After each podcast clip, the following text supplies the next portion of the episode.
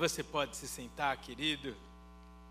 Enquanto você senta, eu gostaria de mais uma vez agradecer agora pessoalmente o carinho e as orações de toda a igreja pela minha família nesse período que tivemos é, com a Covid.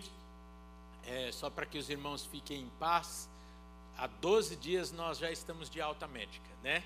Então, não, não transmitimos mais nada há mais de 15 dias. E também, segundo os médicos, a gente não vai pegar nada pelos próximos seis meses. Amém? É, foi bom demais, viu? É, vou, não, eu ia falar, mas não vou falar, mas vou falar porque senão se eu não falar, você vai falar o que, que ele ia falar, que não falou, que se arrependeu de falar, né? Mas uh, meu filho estava na aula e eu vou falar isso sem nenhum tipo de é, é, a consequência da Covid, a única que ficou comigo foi, foi a mente lerda, tá bom? Então vocês tenham um pouco de paciência aqui. Mas sem nenhum tipo de, de menosprezo. Mas eu vou falar isso realmente dedicando toda glória e louvor ao Senhor e carinho a vocês como igreja. Nós sabemos que muitos perderam entes queridos, muitos é, perderam pessoas próximas para a Covid e o nosso coração fica apertado com isso. Mas eu quero testemunhar aqui algo que passou na, no coração de uma criança de nove anos. Porque o meu filho estava na aula e a professora perguntou, enquanto nós ainda estávamos com Covid, a professora perguntou: Guigo, você está bem? tá tudo bem aí na tua casa. Aí um, uma criança de 9 anos que não tem a visão que nós temos dessa realidade triste da Covid, falou assim: "Ah, professora, eu vou falar que não é tão ruim não pegar Covid". Aí a professora, eu passando pelo corredor e parei, né? Porque vocês estão achando que a minha casa é tão grande assim que o corredor dava para eu ouvir toda a conversa. Não, dois passos eu parei para ouvir. Ele falou: cada dia eu estou comendo um negócio diferente aqui. Que chega um bolo, chega uma esfirra, chega não sei o que, chega um hambúrguer. Muito obrigado pelo carinho que vocês tiveram conosco nesse período especial que passamos, viu? É, que o Senhor realmente continue nos fazendo ser simplesmente igreja. Conte conosco também.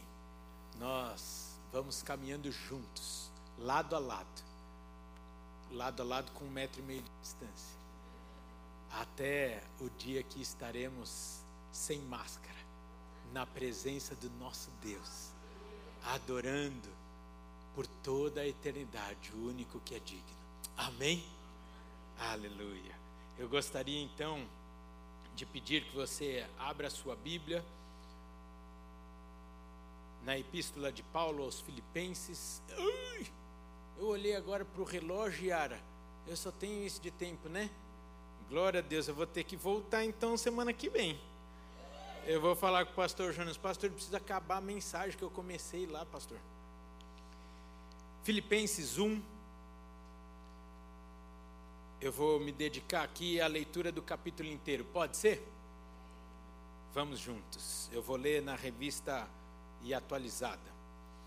Paulo e Timóteo, servos de Cristo Jesus, a todos os santos em Cristo Jesus, inclusive bispos e diáconos que vivem em Filipos. Graça e paz a vós outros, da parte de Deus, nosso Pai, e do Senhor Jesus Cristo. Dou graças ao meu Deus por tudo que recordo de vós, fazendo sempre com alegria súplicas por todo vós em todas as minhas orações pela vossa cooperação no Evangelho desde o primeiro dia até agora. Estou plenamente certo de que aquele que começou a boa obra em vós há de completá-la até o dia de Cristo Jesus. Aliás, é justo que eu assim pense de todos vós, porque vos trago no coração, seja nas minhas algemas, seja na defesa e confirmação do Evangelho, pois todos sois participantes da graça comigo.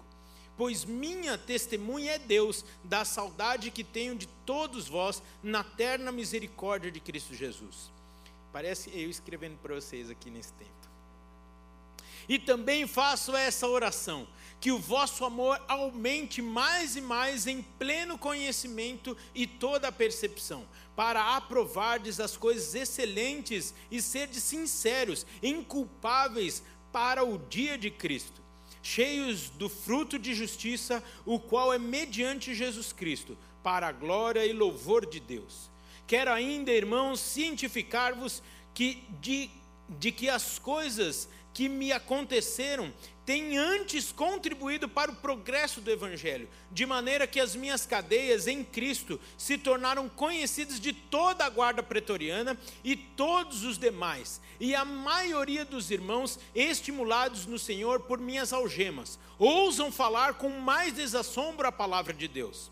Alguns efetivamente proclamam a Cristo por inveja e porfia, outros, porém, o fazem de boa vontade estes por amor, sabendo que estou incumbido da defesa do Evangelho. Aqueles, contudo, pregam a Cristo por discórdia, insense, ins, ins, insinceramente, julgando suscitar tribulação às minhas cadeias. Todavia, que importa, uma vez que Cristo, de qualquer modo, está sendo pregado, quer por pretexto, quer por verdade, também com isso me regozijo. Sim, sempre me regozijarei. Regozijarei. Regozijarei. Põe a culpa na Covid. Porque estou certo que isto mesmo, pela vossa súplica e pela provisão do Espírito de Jesus Cristo, me redundará em libertação segundo a minha ardente expectativa e esperança de que em nada serei envergonhado. Antes, com toda a ousadia, como sempre, também agora será Cristo engrandecido no meu corpo, quer pela vida, quer pela morte. Porquanto, para mim, o viver é Cristo e o morrer é lucro. Entretanto, se o vier na carne traz se o viver na carne traz fruto para o meu trabalho, já não sei o que hei de escolher. Ora, de um e outro lado, estou constrangido, tendo o desejo de partir e estar com Cristo, o que é incomparavelmente melhor. Mas por vossa causa é mais necessário permanecer na carne. E convencido disso, estou certo de que ficarei e permanecerei com todos vós para o vosso progresso e gozo da fé, a fim que aumente, quanto a mim, o motivo de vos gloriardes em Cristo Jesus, pela minha presença de novo convosco.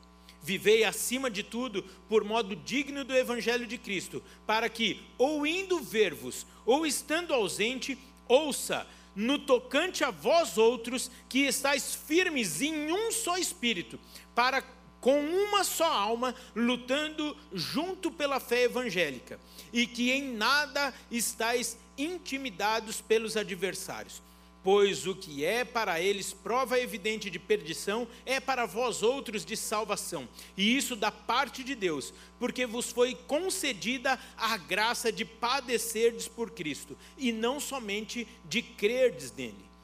Pois tendes o mesmo combate que vistes em mim, e ainda agora ouvis que é o meu.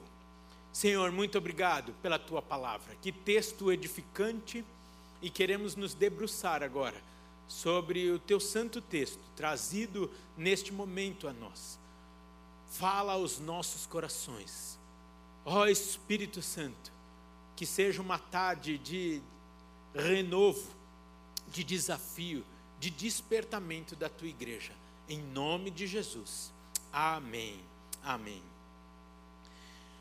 Queridos, eu gostaria de começar com vocês neste mês de julho trabalhar um tema muito especial.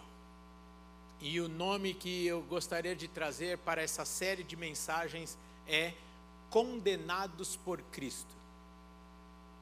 Aí você vai falar, Rafael, misericórdia. Você não conhece aquele corinho? Nenhuma condenação há. Para aproveitar que o calor não está aqui, vou cantar para quem está em Cristo Jesus, de fato. Mas a nossa intenção neste mês é respondermos a seguinte pergunta: Se um dia te acusarem de ser cristão, haverão provas suficientes para te condenar?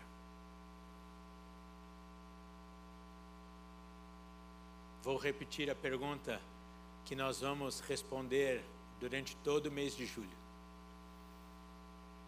Se um dia te acusarem de ser cristão, haverão provas suficientes para te condenar?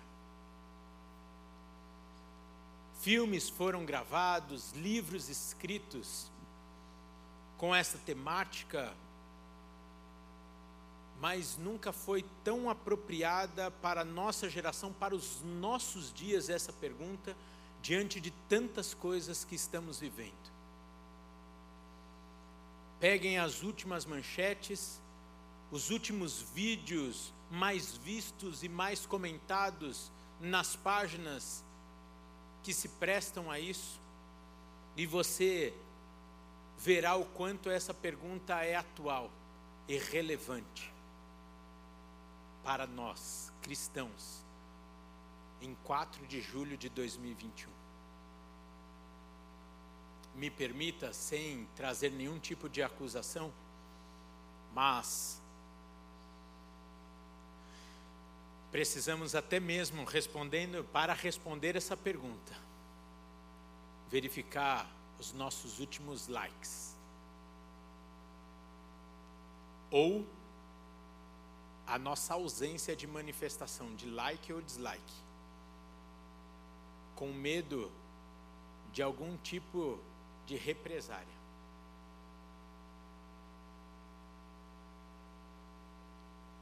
como está nítido essa questão quando falamos com alguns irmãos. E aqui não estou trazendo acusação, mas uma reflexão a todos nós, inclusive a mim. Pois você sabe que quando você dá um like ou dislike em alguma coisa, você já fez um login. Sem ter feito login, você não consegue ter dado like e dislike. E eles sabem quem deu like e quem deu dislike. E aqui eu não estou incentivando você a dar like, dislike em nenhum vídeo. Apenas estou refletindo com vocês acerca de algo tão atual. Estamos vivendo um momento, e sinceramente eu creio que é só o começo, de uma fase em que poderemos ser perseguidos ou prejudicados diante da nossa crença, fé nos valores cristãos, nos princípios bíblicos. E eu faço uma pergunta com muito amor. Você está pronto para isso? Ô Rafael, você passa dois meses longe e quando volta, volta com uma palavra dessa. Nem para você voltar com uma palavra de vitória. Karma, vai chegar a vitória aqui. Amém? Essa carta escrita por Paulo foi, na verdade, uma declaração de amor a esta igreja. Uma igreja que amava também o apóstolo. E isso é provado em todo o decorrer da carta, onde você vê o cuidado, o amor da igreja por Paulo o sustentando, cuidando, etc, etc. E por conta só do tempo eu não consigo fazer uma contextualização mais ampla. Uma igreja nascida nitidamente no coração de Deus e inserida no coração de Paulo, porque Paulo antes tinha planos de ir para Roma e depois para a Espanha. Mas Deus manda ele para essa igreja e essa igreja foi plantada e regada com as lágrimas e suor e sofrimento no corpo físico de Paulo. Por isso dessa relação de amor. E agora você vai entender a alegria de Paulo na carta, mesmo estando algemado e preso. E talvez você vai se questionar: Como alguém que está preso e algemado pode estar tão feliz? E a resposta é: como a carta é curtinha, eu até te convido a ler durante a semana, já que nós vamos tratar sobre ela durante todo esse mês. A resposta é que Paulo estava vivendo a plena vontade de Deus. E esta alegria a despeito das circunstâncias e situações que ele estava vivendo, é porque ele via os frutos através do seu ministério, os frutos através da sua vida, que estavam honrando e glorificando a Deus, colaborando com o reino aqui na terra. E aí eu te trago uma segunda pergunta nessa tarde. Você está pronto para ser preso pela salvação de um amigo ou de um familiar? Você tem disposição para isso? Você acha que isso vale a pena? E com muito amor, até porque eu já fui pego por essas perguntas preparando essa mensagem. Por isso não é uma fala acusatória. Com muito amor eu vou te dizer que as respostas que nós estamos dando para essas perguntas dizem muito sobre a nossa experiência com Deus.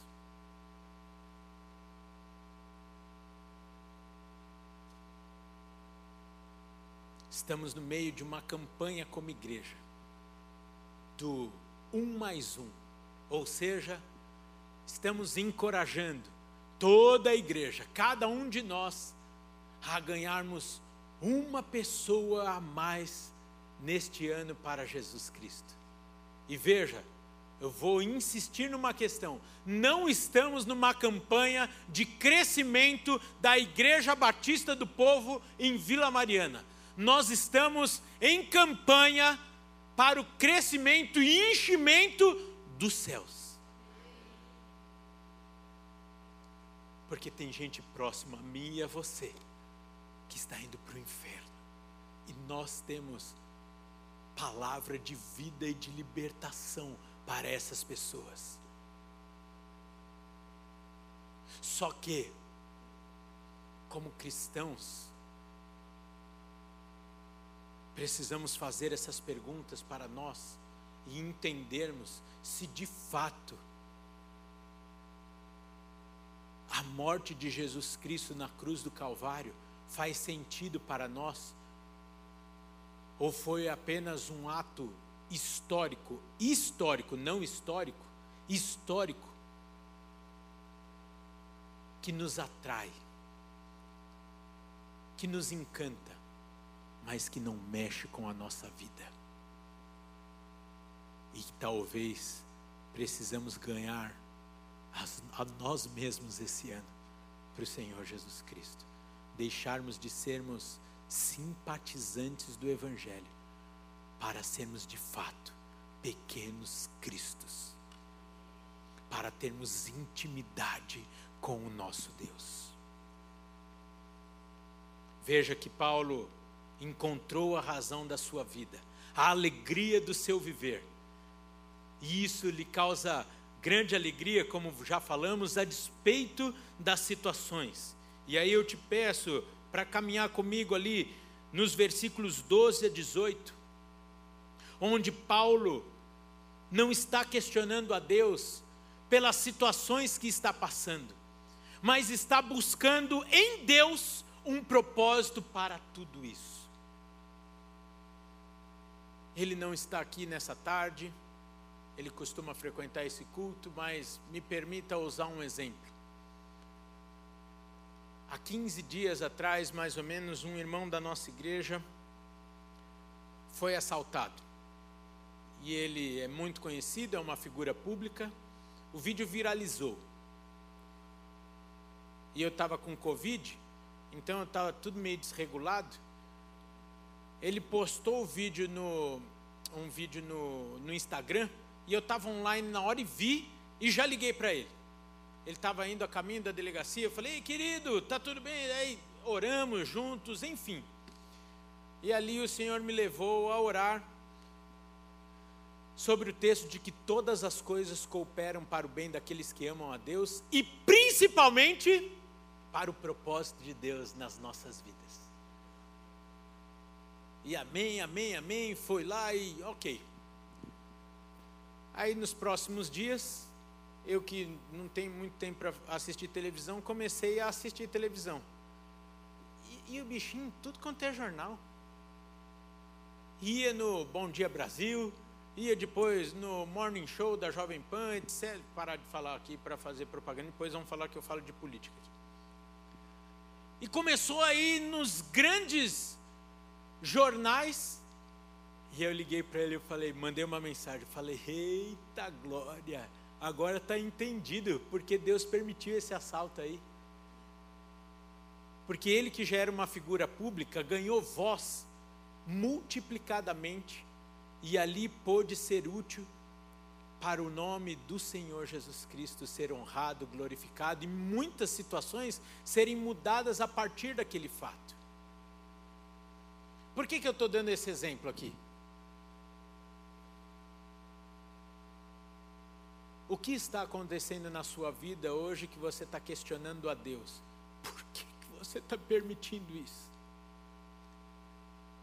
Que tal você começar a perguntar qual é o propósito disso na minha vida, Senhor?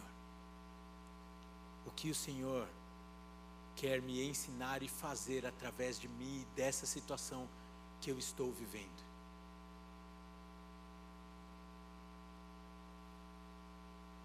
Outra situação que quero ressaltar aqui, antes de avançarmos para o versículo que entendo que é o coração desse texto, é a visão não centralizadora de Paulo.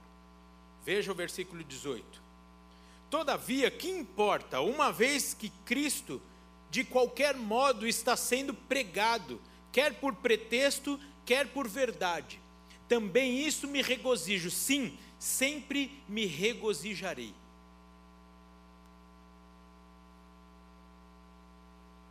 Que tapa que a gente toma do apóstolo nesse momento aqui.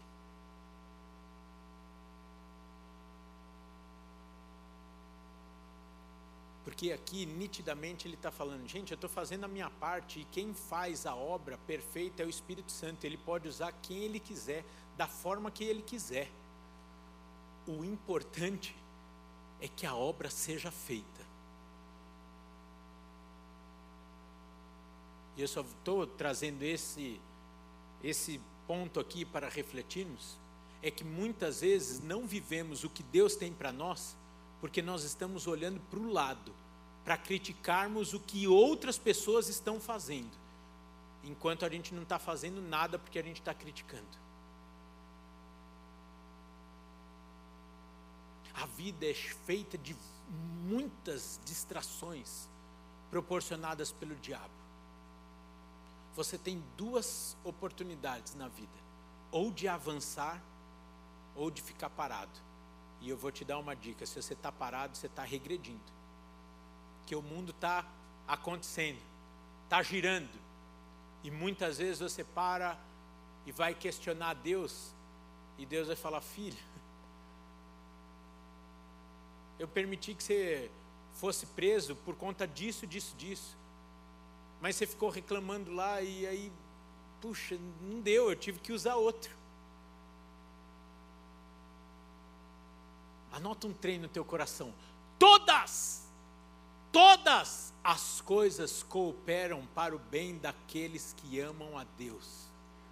E nada, nenhuma folha cai de uma árvore, nem um fio de cabelo cai da minha e da sua cabeça sem a permissão de Deus.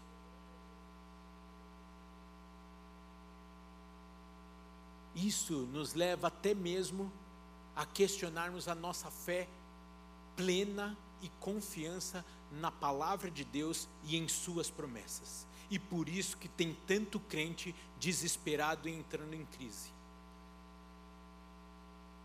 É difícil, às vezes, descansar? É, é difícil. Mas é bom demais conhecermos verdadeiramente esse Deus que não mente, que não volta atrás da Sua palavra e que está conosco todos os dias, conforme Ele nos prometeu. E conta comigo e com você para a manifestação do seu poder, do seu amor, implantação do seu reino aqui na terra. Aí sim entramos em uma parte confrontante da carta, a partir do versículo 19, onde Paulo está olhando para a vida com os olhos de Deus, não mais com os seus olhos. Pois quando ele olha aqui para o seu passado, ele vê que todas as coisas estão contribuindo para a proclamação do Evangelho. Ele olha para o seu presente e vê a perfeição de Deus no fato de, com a sua prisão, dele estando preso, a igreja está sendo despertada.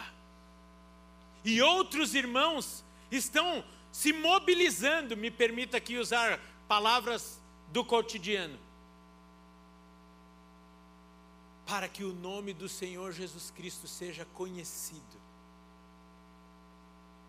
E com isso, pessoas sejam salvas, libertas e restauradas, arrancadas das mãos de Satanás. E isso deve ser a nossa maior intenção. Está fugindo a palavra aqui. Nossa maior motivação. A motivação da minha vida, da sua vida, em irmos trabalhar na nossa profissão através do nosso testemunho, etc, etc, deve ser a salvação de, de vidas, a libertação de pessoas das mãos de Satanás. Porque um dia isso aconteceu comigo e com você, e se hoje nós podemos desfrutar dessa graça, desse amor e termos paz, é porque um dia todo, tudo isso nos alcançou através da oração e da boca de alguém que abriu para falar que Jesus Cristo é real. Já fizemos esse exercício há muito tempo atrás aqui. E se eu tivesse tempo, eu tenho tempo. Você podia parar rapidinho agora aqui, rapidinho, para rapidinho, feche seus olhos e agradeça a Deus pela pessoa que te apresentou o Evangelho. Agradeça a Deus e peça a Ele agora que abençoe essa vida Diga a Ele, diga ao Senhor o quanto você é grato pela vida dessa pessoa, porque ela foi ousada e talvez pagou um preço alto pela sua vida. Que tal quando você sair aqui desse culto, se possível, mandar uma mensagem para essa pessoa? Hã? Ih, Rafael, já morreu. Agradeça a Deus. E ainda o apóstolo olha para o futuro com uma gloriosa certeza que muito mais ou maior que o risco de morrer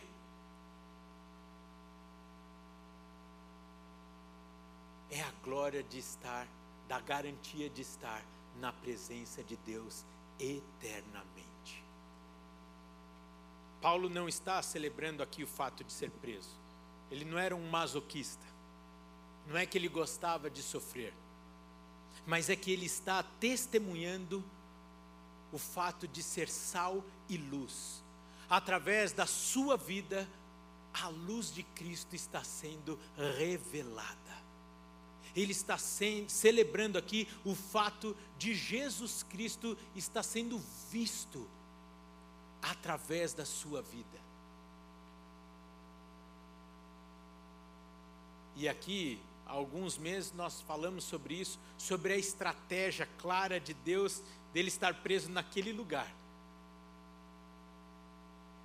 Pois ali, naquela prisão, com as pessoas que o rodeavam, naquele lugar, Paulo pôde fazer um santo movimento, onde as pessoas percebiam que só Deus poderia estar fazendo aquilo. corações quebrantados, pessoas se convertendo através do testemunho de alguém algemado.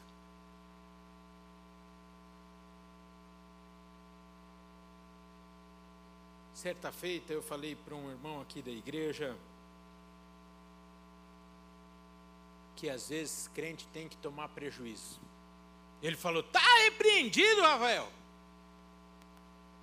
Eu falei: "Não, não estou falando que você deve buscar tomar prejuízo mas muitas vezes nós devemos tomar prejuízo para que o Senhor seja conhecido na minha vida e na sua vida. Querido, entenda de uma vez por todas que todas as coisas estão debaixo do controle de Deus. Às vezes, está repreendido em nome de Jesus, mas às vezes bate no teu carro só para você evangelizar essa pessoa fura o pneu, porque o Senhor quer alcançar o borracheiro através da sua vida.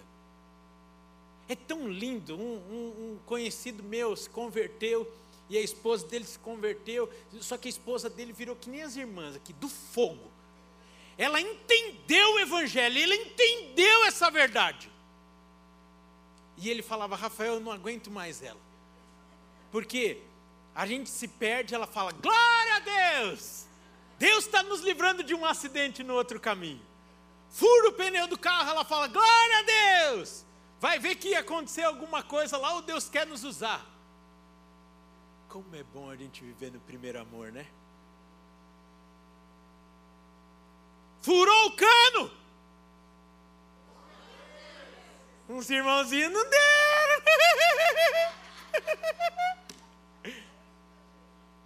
Eu, naquele momento, quando eu falei para o irmão acerca do prejuízo, logicamente não estou falando que nós devemos tratar a situação de qualquer modo, mas nós precisamos andar no espírito e ter a sensibilidade de, em algumas situações, falarmos: opa, o senhor quer me usar como aqui, senhor?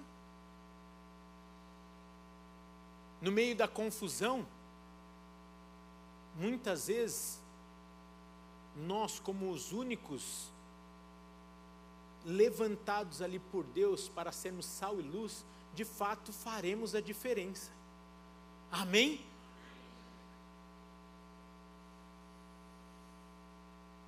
E aí então, caminhando, Paulo diz que essa certeza, e principalmente sobre a sua libertação, e essas situações que nós estamos falando aqui, essa certeza é regada por muita oração dele e dos irmãos. Já dizia e nos ensinava o pastor Enéas Tonini, fundador dessa igreja: muita oração, muito poder. Pouca oração, Rafael, como eu, eu consigo viver essa vida impossível aí que você está falando? Orando buscando o Senhor, buscando o Espírito Santo e descansando em todas as situações, sabendo que Ele é Senhor, que Ele é um Pai cuidadoso que te ama. Pergunta para o meu filho: Teu pai é jóia? Ele vai falar: É. Teu pai te dá umas cacetadas? Me dá. Por quê? Porque eu amo ele. Tem coisas que eu permito os meus filhos viverem para que eles cresçam amadureçam, porque eu estou pensando daqui 10 anos, daqui 20 anos.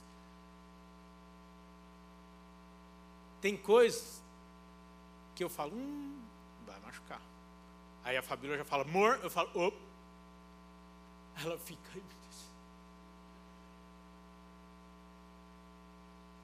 Quando dá a primeira queimada, o bebezinho, lembra?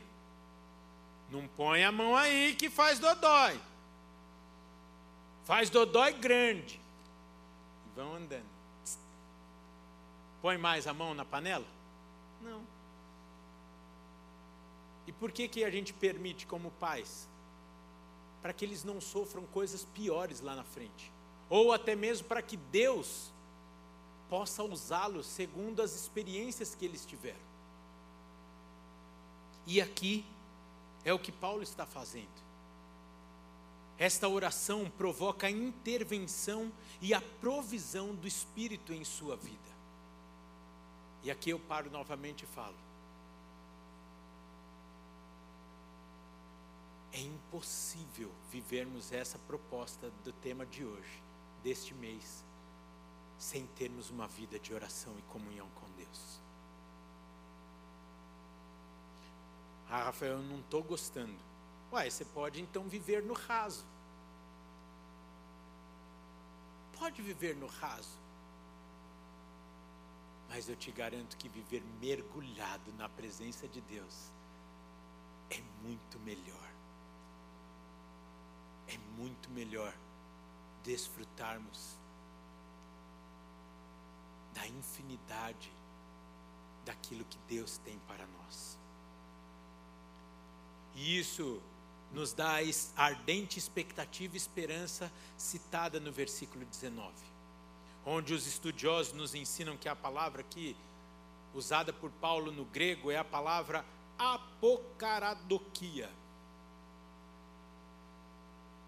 A união de três palavras em uma só, que nos dá a ideia de olhar por cima, olhar além do horizonte, ou seja,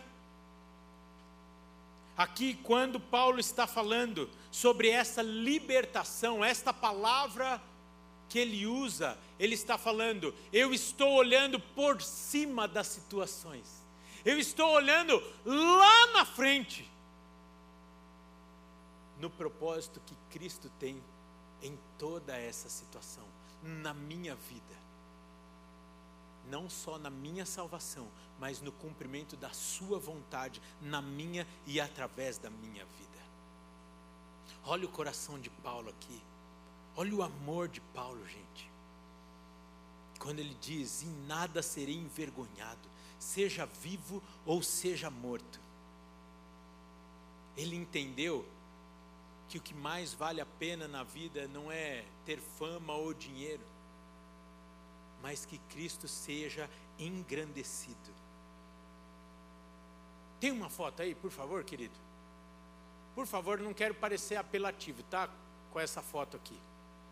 Mas quando eu larguei a minha carreira ainda noivo, e eu não vou dizer a carreira aqui porque tem gente que pode desejar essa carreira aqui.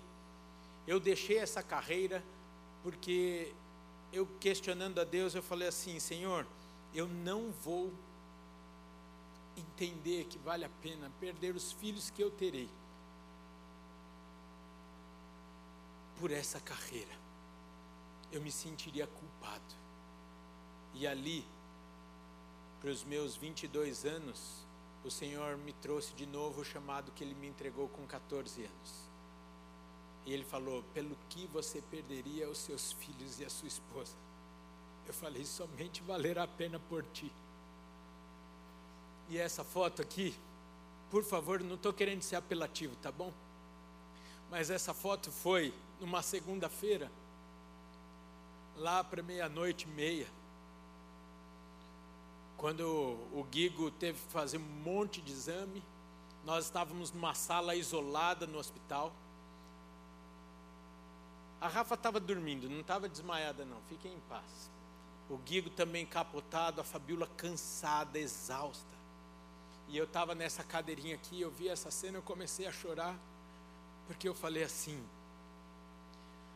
se eu peguei esse trem, pode tirar foto para o pessoal não falar que eu apelei demais. Se eu peguei esse trem, e se eu vou morrer, ou se eu perder algum deles, eu sei que foi fazendo a obra do Senhor. Então eu estou em paz e digo que valeu a pena. Quando o Guigo estava nesse mesmo dia, com febre, ele sentado no meu colo na frente do médico, a médica falando: Olha, isso daqui não está legal, vamos ter que fazer tal, tal, tal exame. Eu passei a mão na cabeça dele e falei: Senhor, ele é teu antes de ser meu. Eu não queria perdê-lo. Mas se o Senhor quiser, que seja feita a sua vontade. Eu não estou falando que isso me faz melhor ou pior. Eu só estou falando que nós precisamos conhecer de fato o nosso Deus. No dia seguinte a gente já estava tudo bem. Essa cena foi mais cansaço do que a doença. Estou reconhecendo aqui, eu não quero fazer nenhum tipo de apelo emocional. Mas cenas como essas aqui nos faz trazer a realidade de quem é Cristo em nós e o propósito de nossas vidas. Paulo tinha como alvo da sua vida glorificar a Deus e, por consequência, na sua morte também. A gente pensa umas besteiras de vez em quando. Quando eu estava lá no isolamento, eu falei: Senhor, o que, que vão escrever na minha lápide se eu morrer? O que, que o povo do culto das 17 vai lembrar de mim?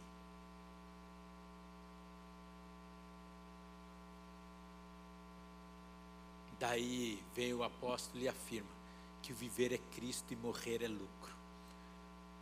Porque ele entendeu que os anos vividos aqui não é maior do que o seu alvo. E as coisas que ele conquistará aqui nem se compara com a eternidade na presença do nosso Deus. E aí você vai me perguntar, Rafael, morrer é lucro?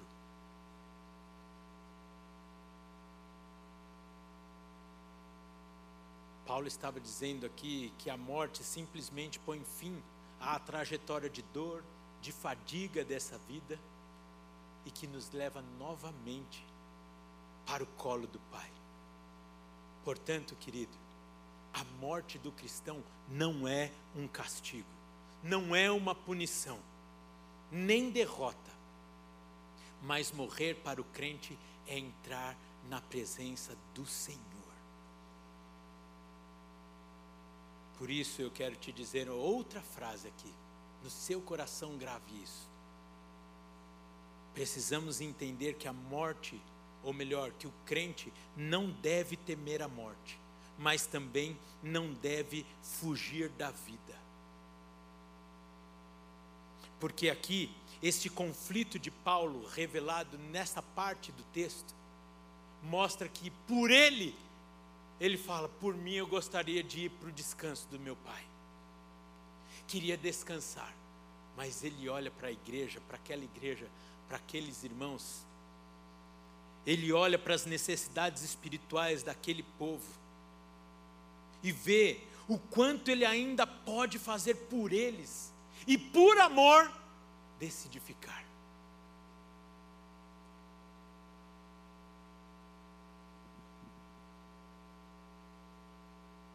Logicamente que Paulo ressalta aqui na morte que é o incomparável estar na glória, na presença de Deus, comparando com qualquer outra coisa. Entretanto, não se comparava naquele momento o seu prazer individual com o crescimento e com a edificação que aquela igreja teria através da continuidade do seu trabalho, dedicação, suor e lágrimas.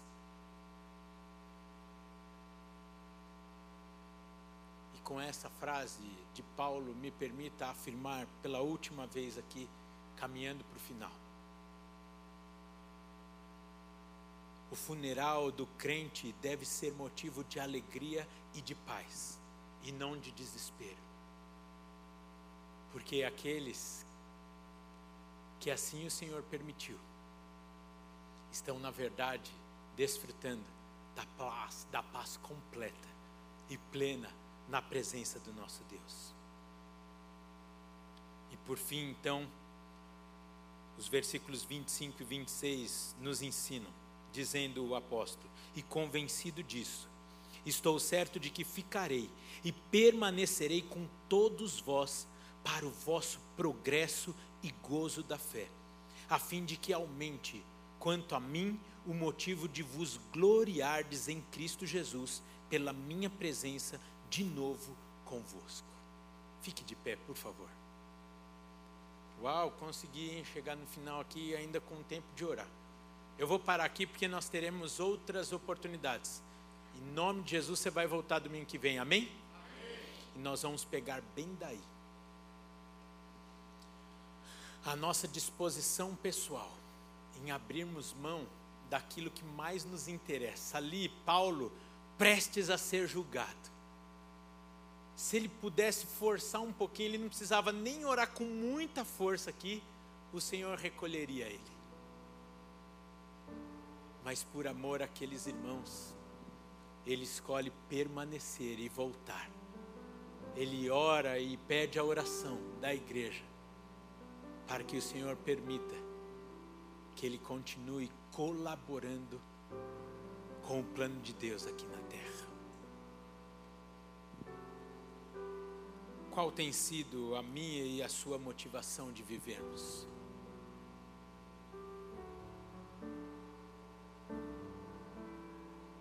O que tem sido revelado através das nossas vidas, para Deus e para os homens.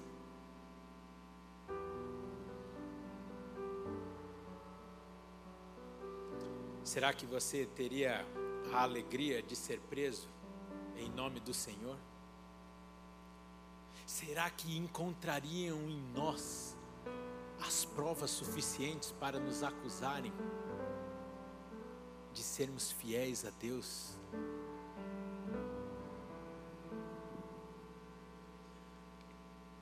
Ou ainda, dá uma passada de olho aí rapidinho aí para quem está perto de você, em quem está perto de você. Você tendo a oportunidade de desfrutar do gozo eterno na presença de Deus, será que por amor a essas pessoas você falaria: Não, Senhor, deixa eu mais um pouco aqui sofrendo, por amor a esse povo aqui. Me cura, me salva me leva de volta lá para o culto das 17. Que eu amo aquele povo. Eu gostaria de pedir que você fechasse seus olhos.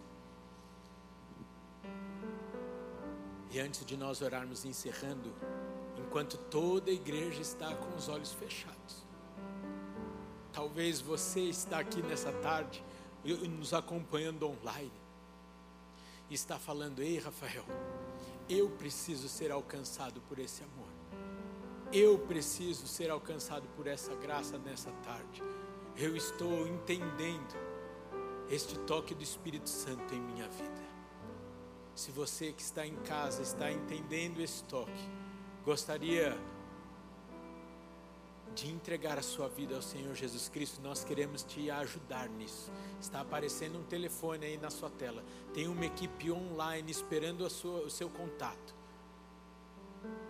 E você que está aqui presencialmente, se gostaria de fazer essa oração, eu vou pedir que você levante a sua mão. Se você está entregando a sua vida ao Senhor Jesus Cristo, está o recebendo como Senhor e Salvador da sua vida, nós queremos orar com você eu vou pedir que você, ao final, em vez de ir embora, você vai vir aqui na frente. Vai conversar com esse casal que está aqui à minha esquerda. E nós queremos te ajudar nessa decisão. Pai, muito obrigado pela certeza que temos que o Senhor está no controle de nossas vidas, que nada está fora do seu propósito da Sua vontade. Vontade essa que a Tua palavra nos ensina que é boa, perfeita e agradável. Queremos viver a Tua vontade para as nossas vidas e queremos dedicar a nossa vida a Ti. Queremos Te glorificar, seja em vida ou seja através da nossa morte. Por isso, Pai, nos dê esta visão. Queremos enxergar pelas tuas lentes, ó Deus, e cumprirmos o teu chamado, o teu querer em nossas vidas, se necessário for. Que achem motivos o suficiente para nos condenarmos porque te amamos, porque o Senhor é visto em nossas vidas, porque não te negaremos, não te negaremos. Recebe agora a nossa vida, o nosso presente e o nosso futuro, como culto a Ti, como dedicação de uma vida em favor daquele que morreu por nós. Leve teu povo em paz, na tua presença, em segurança para essa semana. Que tenhamos oportunidades ricas de brilharmos a tua luz. Se alguns aqui estiverem em algemas, presos em alguma situação, que o Senhor ministre a paz, que os livre, mas que acima de tudo, que o Senhor seja revelado através de nossas vidas, em toda e qualquer situação. Que o amor de Deus o Pai, a graça de Jesus Cristo Filho, a comunhão e as doces consolações do Espírito Santo de Deus seja na sua vida na sua casa, meu querido irmão, minha querida irmã, presencialmente e pela internet. Vão na paz do Senhor. Deus os abençoe. Aleluia. Vocês podem seguir o protocolo de saída, os irmãos.